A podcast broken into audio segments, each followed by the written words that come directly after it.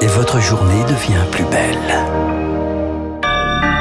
Vous écoutez Radio Classique, il est 7h, nous sommes le mercredi 1er février 2023.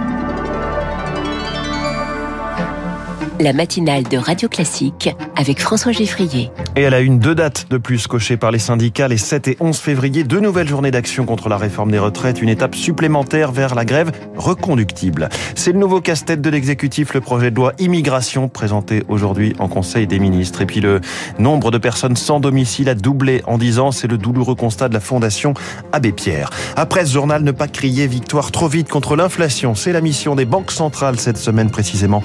Ce sera l'édito de François Vidal à 7h10. 7h15, les stars de l'écho, la consommation décroche selon l'INSEE. Généralement, c'est mauvais signe. Je reçois Anne-Sophie Alsif, la chef économiste de BDO France. Radio classique.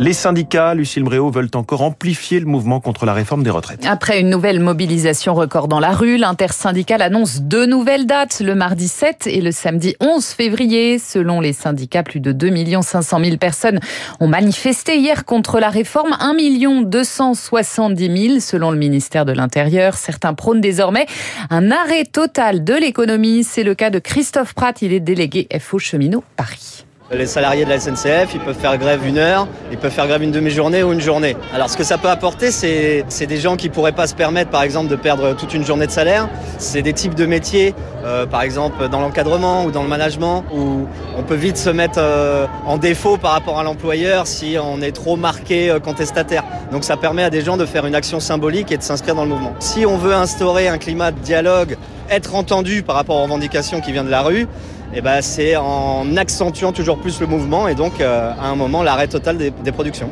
Donc une grève illimitée serait la bienvenue, oui.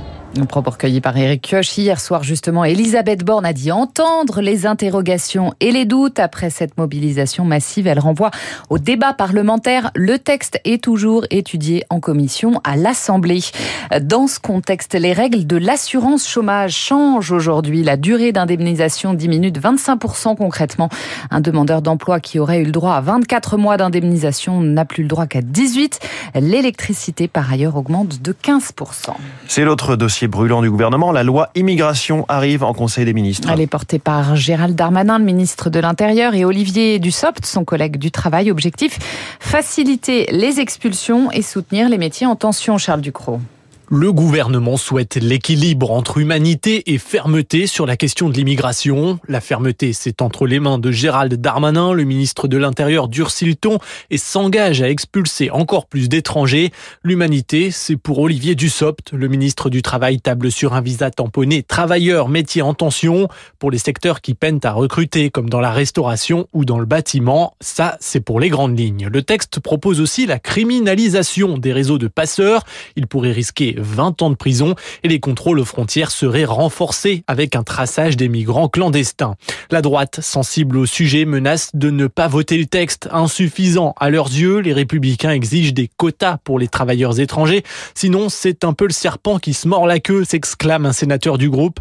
Gérald Darmanin, lui, n'a pas l'intention de froisser son ancienne famille politique et se dit prêt à en discuter. Les précisions de Charles Ducrot. Un procès requis pour François Bayrou et 12 personnes du Modem dans l'affaire des assistants d'eurodéputés pour complicité de détournement de fonds publics. Le parti est soupçonné d'avoir utilisé des fonds européens pour embaucher des assistants qui en réalité auraient travaillé pour lui entre 2009 et 2014. L'un des assassins du préfet Erignac placé en semi-liberté probatoire. Condamné à la perpétuité en 2003, Pierre Alessandri se voit accorder un aménagement de peine. Il prendra effet le 13 février. Il pourra sortir de prison la journée pour chercher du travail, mais dormira encore en détention. Une décision saluée par les élus corses comme le député Jean-Félix Aquavivre. C'est un pas qui était attendu et qui soulage. Donc euh, nous rentrons, semble-t-il, dans un cycle plus propice à la reprise d'un dialogue fécond entre la Corse et la République. 25 euh, ans après l'assassinat du préfet Rignac, puisque le 6 février, ce sera la date anniversaire des 25 ans de l'assassinat du préfet Claude Rignac. Le 2 mars, ce sera les 1 an aussi de l'assassinat d'Ivan Colonne. Donc aujourd'hui, la Corse aspire à changer de cycle. Il faut profiter, entre guillemets, de ces deux dates symboliques qui arrivent pour ouvrir un nouveau champ de dialogue historique où tout est sur la table enfin trouver ce qu'on appelle, nous, une solution politique globale équilibrée pour que la, les nouveaux rapports s'instaurent entre la Corse et la République française. Propos recueillis par Lauriane Tout-le-Monde, une décision qui intervient juste avant les 25 ans de l'assassinat du préfet Erignac le 6 février. Gérald Darmanin sera à Ajaccio lundi. Le nombre de personnes sans domicile en France a doublé en 10 ans. Mais c'est le constat sans appel du rapport annuel de la Fondation Abbé Pierre. 330 000 personnes au total sont concernées sans abri, en hébergement d'urgence ou en centre pour demandeurs d'asile. Héloïse Weiss, les femmes sont plus vulnérables que les hommes. La Fondation s'intéresse pour la première fois aux inégalités de logement selon le genre. Ce qui ressort d'abord, c'est que les risques d'habiter dans un logement indigne ou suroccupé sont plus élevés pour les mères célibataires. 40% d'entre elles subissent de mauvaises conditions de logement contre 20% de la population générale. Autre grief de ce rapport, la politique du logement jugée insuffisante dans un contexte de crise. L'objectif gouvernemental de construire 250 000 logements sociaux au cours des deux dernières années notamment n'a pas été tenu.